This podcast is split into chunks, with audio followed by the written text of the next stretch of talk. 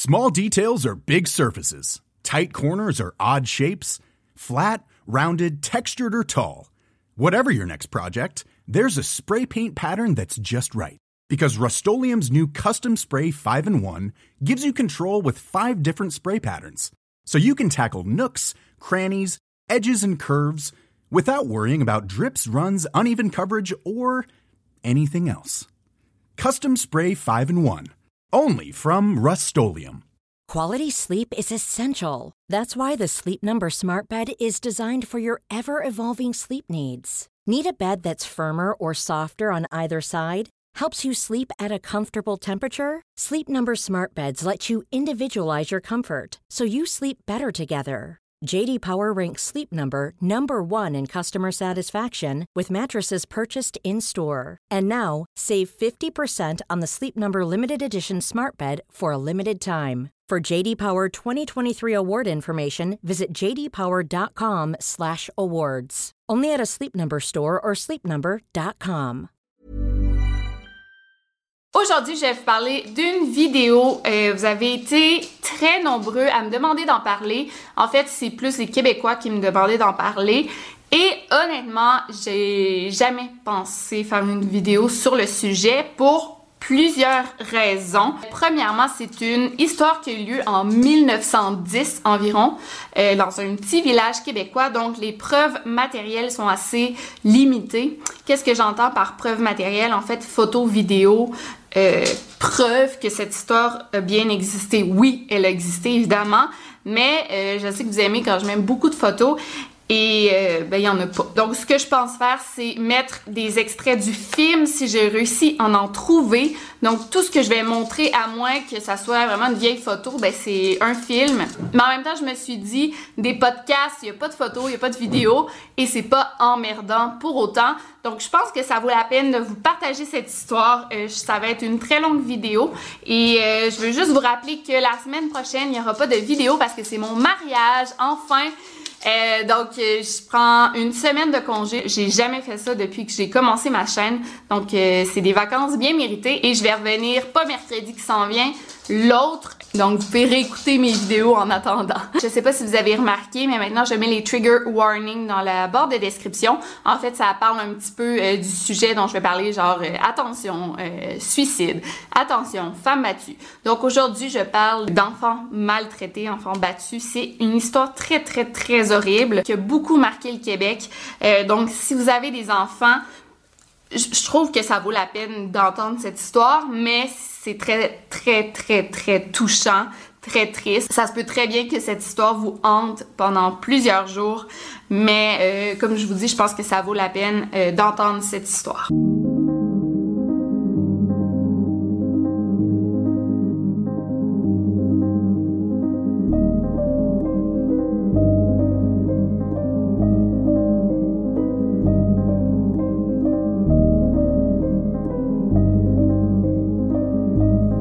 Podcast Over and Out. Alors, l'histoire que je vais vous parler a eu lieu en 1909. Ça fait vraiment, vraiment partie de l'imaginaire collectif du Québec, euh, de la culture. Euh, tu peux même pas appeler ton enfant Aurore parce que ben, tout le monde pense automatiquement à cette histoire, à cet enfant. Aurore, l'enfant martyr, c'est l'une des histoires les plus connues au Québec. C'est vraiment comme notre honte nationale, honnêtement. Et vous allez voir que ça reflète beaucoup le climat politique, social de l'époque. Ça montre un peu euh, la vie dans un village québécois durant la Grande Noirceur. Euh, c'est vraiment intéressant. Donc l'histoire a lieu dans un petit village nommé Fortierville qui est près de Bécancour pour les Québécois. Fortierville, en fait, Fortier, c'était celui qui a découvert le village où les premiers agriculteurs s'appelaient des fortiers. Mais avant que ça s'appelle Fortierville. C'était la paroisse de Sainte-Philomène de Fortierville. Et fun fact, cette paroisse a été appelée ainsi à cause de la Sainte Philomène. Et c'est vraiment fou, mais l'histoire de Sainte Philomène, c'était une enfant qui a vécu à l'époque de l'Empire romain, là, ça fait vraiment longtemps, mais c'est une jeune fille qui est morte à l'âge de 13 ans après avoir été martyrisée pendant plusieurs années. Et en fait, on a retrouvé le tombeau de Sainte Philomène en 1802 euh, dans les catacombes de euh, Priscille. Et bon, ça parle d'un enfant qui a été martyrisé toute sa vie. On a appelé ce village Sainte-Philomène de Fortierville et on a donné ce nom au village bien avant l'histoire d'Aurore. Donc c'est assez fou que le village porte le nom d'une enfant qui a été canonisé, qui a été martyrisé toute sa vie, et ensuite la petite Aurore a vécu dans ce village. Et donc c'est tout pour euh, l'historique du village. Et là, on se lance dans la vraie histoire. Alors, la petite Aurore Gagnon est née le 31 mai 1909. Ses parents sont Télésphore Gagnon et Marianne Caron, qui ont déjà une petite fille du nom de Marie-Jeanne qui a deux ans. La famille Gagnon est une famille très heureuse et assez prospère. En fait, Télésphore Gagnon, c'est un fermier qui a vraiment une grosse terre. En 1920, on évaluait sa terre à plus de 10 000 dollars à l'époque. Donc, j'imagine même pas combien ça vaudrait aujourd'hui. Donc, Aurore est née en 1909 et ensuite le couple a eu deux autres enfants, Georges Étienne en 1913 et Joseph en 1915. Ça fait une famille de quatre enfants. Après la naissance de Joseph, euh, Marianne, la mère, a attrapé une tuberculose qui est en pleine épidémie au Québec dans ces années. C'est vraiment à ce moment que la misère s'est abattue sur la famille Gagnon. En fait, Télésphore, c'est un fermier, c'est un emploi qui demande beaucoup, beaucoup de temps. Il n'a pas le temps de s'occuper de sa femme malade et de ses quatre enfants, surtout qu'il y en a un que c'est un bébé naissant tous en très bas âge. Et Marianne, plus la maladie avance, plus elle doit être alitée. Elle est très très faible, donc elle ne peut pas s'occuper de ses enfants, dont un nourrisson, et ça devient vraiment difficile à gérer. En 1916, Télésphore demande de l'aide à sa cousine par alliance, donc euh, Marianne Hood, qui s'appelle aussi Marianne, c'est drôle. Euh, Marianne Hood, c'est la veuve du cousin de Télésphore, qui était Napoléon Gagnon. Donc, Télésphore demande à sa cousine de venir les aider à la maison, avec les enfants, euh, la nourriture, euh, le ménage, bon. Marianne Hood, c'est une jeune femme dans la trentaine qui a un enfant, euh, Gérard, de 3 ans. Marianne a eu 6 enfants, mais 5 de ses enfants sont morts en bas âge, ce qui était pas rare à l'époque. Euh, ça arrivait assez fréquemment que des bébés mouraient pour diverses raisons. Et comme Marianne vivait dans une municipalité voisine, ça n'a pas été long qu'elle s'est carrément installée chez les Gagnons. Elle et son fils ont déménagé euh, dans la famille Gagnon pour vraiment s'occuper de Marianne et des enfants à temps plein. En novembre 1917, le petit Joseph de 2 ans est retrouvé mort dans son lit. Euh, on dit qu'il est mort pour cause naturelle. Avec l'histoire qui suit, permettez-moi d'en douter. Malgré que, comme je vous dis, à l'époque, c'était pas rare que les enfants mouraient en bas âge pour diverses raisons, comme la malnutrition, manque d'hygiène, les durs hivers québécois, la non-pasteurisation du lait. Donc, il y avait plusieurs raisons pour qu'un enfant meure assez jeune mais bon, donc, il est mort de cause naturelle. L'année d'après, donc en janvier 1918, c'est au tour de Marianne Caron de succomber à ses souffrances. En fait, elle est morte de tuberculose euh, alors qu'elle était internée à l'asile de Beauport, donc euh, l'hôpital Robert Giffard pour euh, les Québécois. Moi, j'habite à côté de là, ben, quand j'habitais au Québec, et c'est là qu'elle est décédée. Ça m'a quand même surpris de voir ça. Au moment de la mort de sa mère, la petite Aurore, 9 ans.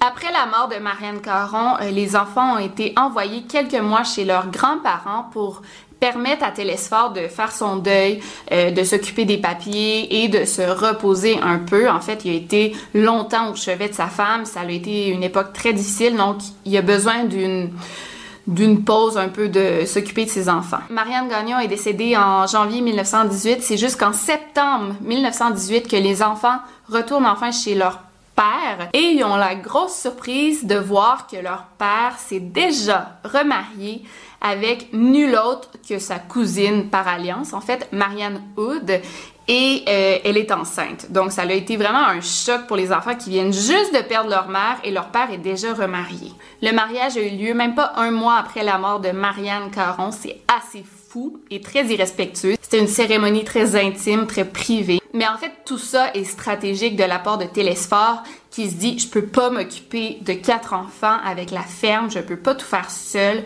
Donc il s'est marié avec Marianne en sachant qu'elle allait très bien s'occuper de la maison, de la famille. Et c'est vraiment à ce moment que la vie de la petite Aurore, maintenant rendue à 10 ans, va chambouler du tout au tout. De novembre 1918 à janvier 1919, euh, l'école paroissiale, en fait l'école primaire, ferme ses portes euh, en prévention de la grippe espagnole à cause de l'épidémie.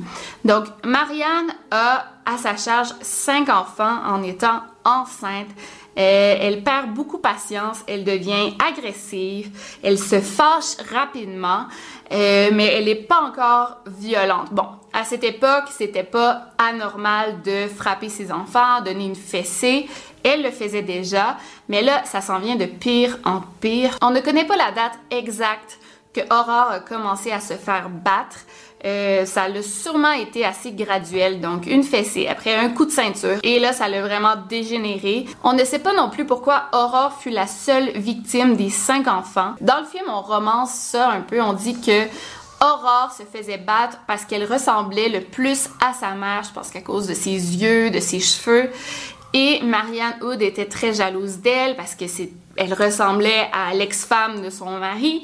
Donc, c'est pourquoi elle s'en est pris à Aurore. Dans tous les documents officiels que j'ai lus, à aucun moment on mentionne cette sorte de jalousie. C'est possible que euh, Aurore fut victime à cause de ça. Aussi, j'ai lu que Aurore avait environ le même âge que euh, le fils de Marianne Hood. Donc, ça a comme créé une sorte de rivalité entre les deux jeunes et c'est pourquoi, euh, pour défendre son fils, euh, Marianne s'en prenait à Aurore. Aussi, euh, j'ai lu que Aurore, c'était la seule enfant à ne pas vouloir appeler Marianne maman. En fait, elle, Marianne, elle voulait que ses nouveaux enfants, si on veut, l'appellent maman et la considèrent comme leur propre mère.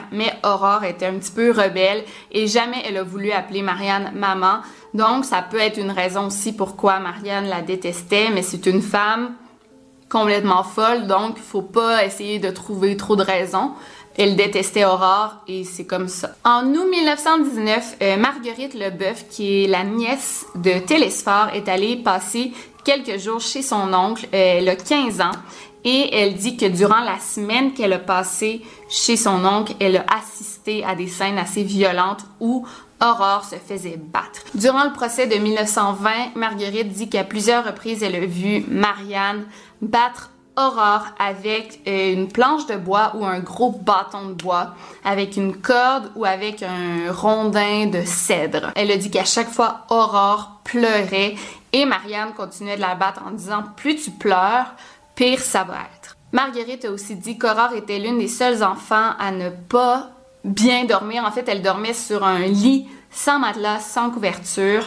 Euh, C'était l'une des seules à avoir cette condition. À un autre moment, Marguerite a assisté à une scène où Aurore faisait la vaisselle et Marianne lui donnait des coups et elle disait comme c'est la seule façon que cet enfant va apprendre et elle la battait tout le long. Donc en une semaine, elle a assisté à quatre scènes de violence contre Aurore. Ensuite, il y a Aureus Mayo ou Malo, je suis pas sûre de comment on le prononce, on va dire Mayo. Euh, qui était le marchand du village et c'était aussi le juge de paix. Il dit qu'en juillet 1919, euh, Télésphore et Marianne euh, racontaient dans le, dans le marché à quel point euh, Aurore, c'était une enfant difficile et plus vicieuse que les autres enfants, donc il devait la battre assez régulièrement. À ce moment-là, le marchand remarquait que Aurore avait des blessures aux pieds, des blessures assez intenses. Et là, les parents ont dit, ah, elle s'est fait ça en jouant avec les petits garçons. Le marchand a pris Aurore à part et lui a dit Est-ce que c'est vraiment des garçons qui t'ont fait ça ou c'est tes parents? Et Aurore a dit Non, c'est le petit gagnant et le petit bédard qui m'ont lancé une grosse euh, roche sur le pied. Euh, c'est pour ça que je me suis blessée. Elle a comme pas voulu euh, dire que ses parents la maltraitaient. Et il y a une scène dans le film assez touchante de ce moment. Je vais vous la passer tout de suite.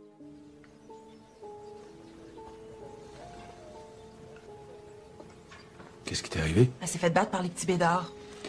Bon. Vous, vous allez me faire le plaisir de sortir d'ici. Hein? Je vous ai demandé de me l'amener. C'est à elle que je veux parler. Alors là, franchement, rien de Sors d'ici! Là, là! Toute la vérité, Aurore. Juste la vérité.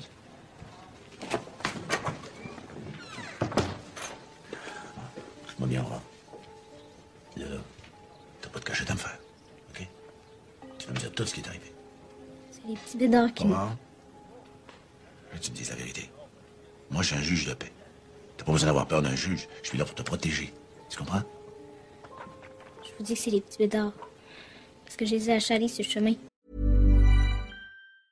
Quality sleep is essential. That's why the Sleep Number Smart Bed is designed for your ever evolving sleep needs. Need a bed that's firmer or softer on either side? Helps you sleep at a comfortable temperature? Sleep Number Smart Beds let you individualize your comfort so you sleep better together. JD Power ranks Sleep Number number 1 in customer satisfaction with mattresses purchased in-store. And now, save 50% on the Sleep Number limited edition Smart Bed for a limited time. For JD Power 2023 award information, visit jdpower.com/awards. Only at a Sleep Number store or sleepnumber.com.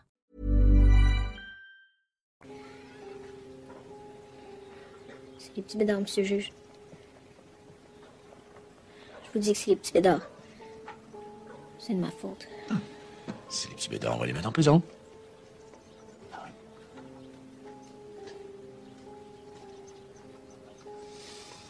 Ne pleure pas. Ça va aller. Je vais m'occuper de toi. Donc même si Aurore a dit à Auréus que c'était les garçons qui lui avaient fait mal, il a toujours eu un doute qu'il y avait quelque chose de pas net qui se passait dans cette maison. Il y a aussi le petit frère d'Aurore, Georges de 9 ans, qui a témoigné en cours. Il dit que pendant l'été 1919, il a été témoin de son père qui a battu Aurore avec un fouet pour les bœufs. Ensuite, il a vu son père battre Aurore avec un manche, le manche d'une hache et il entendait Aurore pleurer, crier au meurtre. Du 16 septembre au 17 octobre, Aurore s'est faite interner à l'Hôtel Dieu de Québec euh, pour une blessure au pied. En fait, c'était comme un gros ulcère qui ne guérissait pas.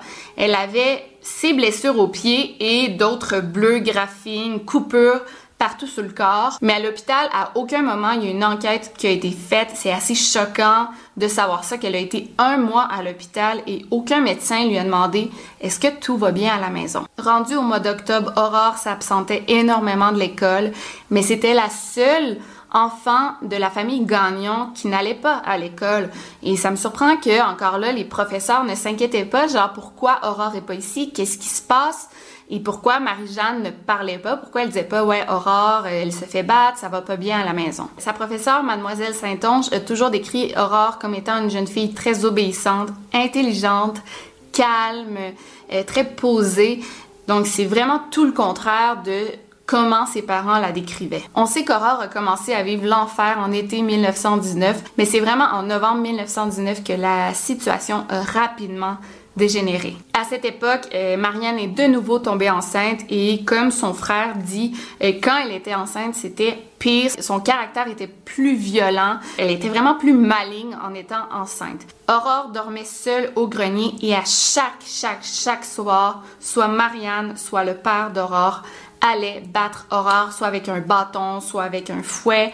Euh, à chaque soir, la pauvre Aurore recevait des coups. Elle pleurait, elle avait des plaies partout sur le corps. Et dans le film, on dépeint le père d'Aurore comme étant un homme un homme innocent qui a battu sa fille une seule fois ou deux ou qui était assez euh, naïf. Mais pas du tout. En fait, Télésphore Gagnon a battu Aurore presque autant que sa femme, bon, peut-être pas autant, mais il était facilement influençable quand euh, Marianne disait ouais Aurore s'est mal comportée aujourd'hui, eh bien c'était pas long qu'il prenait le fouet et il allait battre sa propre fille. Mais avant de connaître Marianne Hood, Télésphore n'était pas du tout comme ça. C'était un homme très patient. Euh, ses enfants l'adoraient. Il y avait une bonne entente avec Aurore. Donc ça l'a vraiment dégénéré justement quand il s'est marié à Marianne. C'est en novembre aussi que Marianne a commencé à brûler Aurore avec un tisonnier. Elle la brûlait partout sur le corps sauf le visage, donc sur les bras, les jambes, le ventre, les cuisses, les pieds. Euh, elle la brûlait très souvent. Elle la brûlait partout et ça, c'est arrivé à plusieurs reprises. Et on se demande pourquoi ses frères et sœurs ne disaient rien. En fait, eux-mêmes avaient peur de se faire battre, donc c'est pourquoi ils gardaient le silence. Ensuite, il y a le moment très connu que euh, Marianne a coupé tous les cheveux d'Aurore. Aurore avait des beaux cheveux longs, mais à force de la prendre par la crinière, là, comme ça, en fait, euh, elle arrachait beaucoup de cheveux à Aurore qui commençait à avoir des trous euh, un peu partout sur son cuir chevelu. Et Marianne a dit, bon, en lui coupant les cheveux, ça va moins paraître. Donc, elle lui a coupé les cheveux comme un petit garçon. Aurore ne mangeait plus. Euh, parfois, Marianne lui donnait une patate crue. Elle lui donnait la patate, tiens, mange. Donc, euh, Aurore ne mangeait plus. Euh, des fois, elle était plusieurs jours sans boire de l'eau. Même à un moment, Marianne lui a donné une tasse avec du savon à lessive.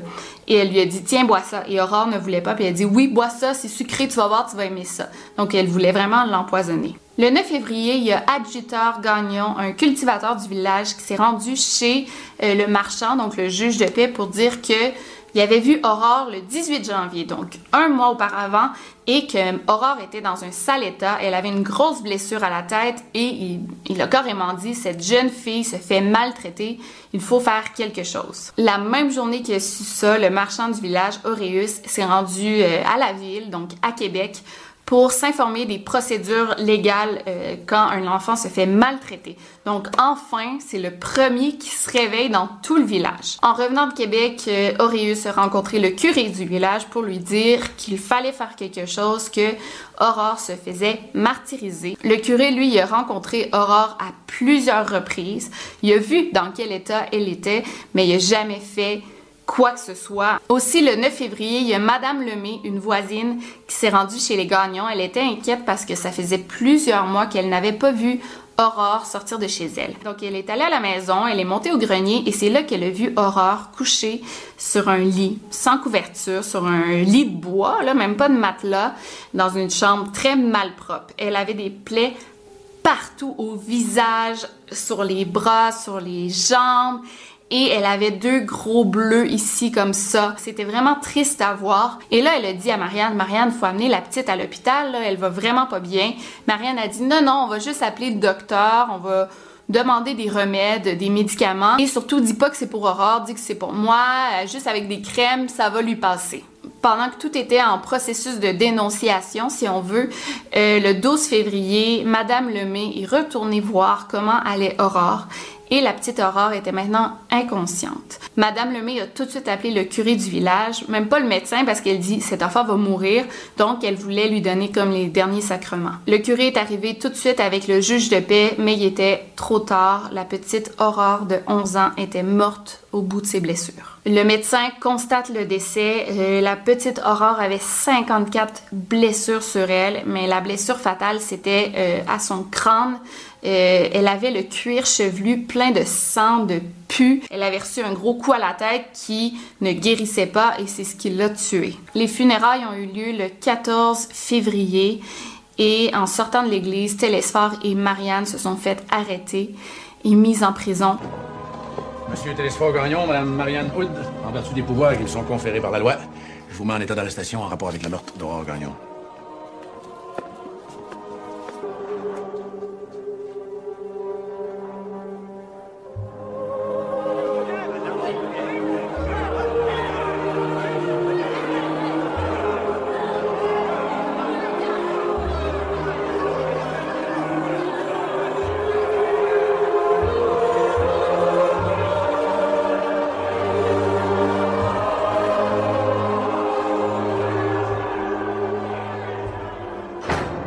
Comme je vous dis, c'est vraiment la honte du Québec parce qu'il y a eu un village entier qui était plus ou moins au courant de ce qui se passait dans la maison des Gagnons, mais il n'y a personne qui a levé le petit doigt.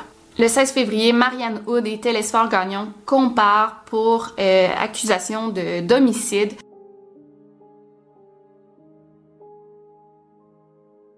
Marianne Hood a plaidé non coupable. En fait, elle essayait de faire passer euh, son meurtre sur le dos de la folie parce qu'on se disait une femme saine d'esprit ne va pas faire des actes aussi barbares.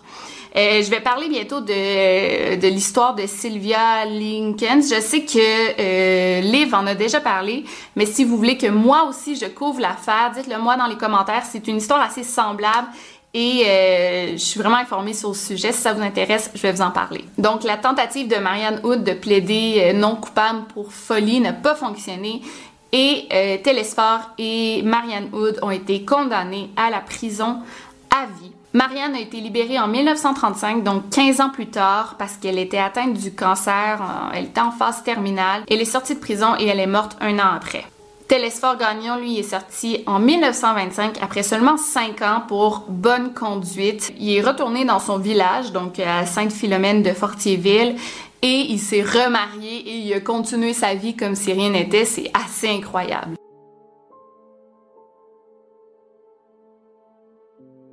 C'est une histoire complètement folle. Tu te dis, OK, c'était une autre époque, c'est un autre contexte ça peut arriver, mais je peux pas parler de la petite aurore sans parler de qu'est-ce qui a eu lieu à Québec euh, récemment. Ça a eu lieu dans la ville de Granby.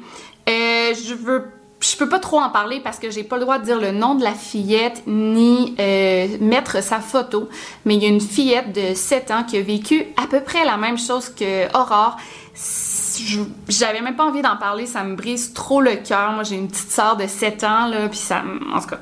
Mais je vais quand même vous le dire vite, vite. La petite fille de 7 ans s'est fait maltraiter par son père et sa belle-mère pendant de longs mois, sinon de longues années. Et je trouve ça fou qu'en 2019, on laisse des choses comme ça arriver.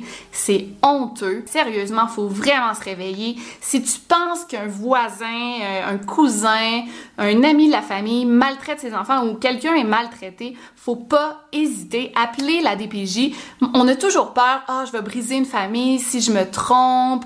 Non, c'est mieux de faire une fausse alerte que de pas en faire du tout. Et encore là, on a des gens très compétents dans les services sociaux. Ma meilleure amie fait ça et je sais comment c'est du travail très difficile. Et c'est mieux de dénoncer que les services sociaux se rendent sur place et qu'on constate que oui, c'est une erreur. L'enfant est pas maltraité du tout. C'est mieux de faire ça qu'un enfant souffre pendant de longues années comme la petite fille de Granby, comme Aurore, comme plusieurs autres enfants. Et c'est dégueulasse, je veux dire, la petite fille qu'on a retrouvée dernièrement, il y a des voisins qui l'ont vue en train de fouiller dans les poubelles pour se nourrir. Le père a décidé de retirer la petite fille de l'école et de lui faire l'école à la maison, genre réveillez-vous, ça n'a pas de sens. Genre, tu vois un enfant de 7 ans en train de fouiller dans les poubelles et tu fais pas de dénonciation. Je sais pas, peut-être qu'il y a une dénonciation qui a été faite, mais c'est un problème de société. C'est pas de la faute de l'assistant social, c'est pas de la faute du médecin, c'est pas de la faute du professeur, c'est pas de la faute de la famille, c'est la faute à tout le monde et il faut vraiment se réveiller. Donc, euh, je me suis comme laissée emporter. Je suis désolée, mais c'est horrible de lire des histoires comme ça. Et je peux pas croire dans l'époque où on vit que de telles histoires arrivent encore. Si vous avez aimé, laissez-moi un gros thumbs up. Dites-moi dans les commentaires si l'histoire de Sylvia Lincoln vous intéresse. C'est à peu près la même histoire qu'Aurore. Euh, mais ça a eu lieu aux États-Unis. Sinon, c'était Victoria Charlton. Et n'oubliez pas de garder l'œil ouvert. Faut vraiment cesser de se mettre des œillères, se fermer les yeux sur des situations dégueulasses et faut réagir. Donc, euh, over and out.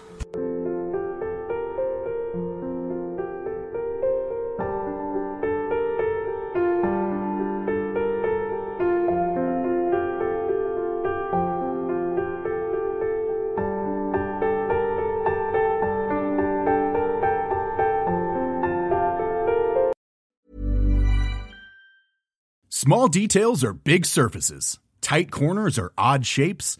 Flat, rounded, textured, or tall. Whatever your next project, there's a spray paint pattern that's just right. Because Rust new Custom Spray 5 in 1 gives you control with five different spray patterns. So you can tackle nooks, crannies, edges, and curves without worrying about drips, runs, uneven coverage, or anything else. Custom Spray 5 in 1 only from Rust-Oleum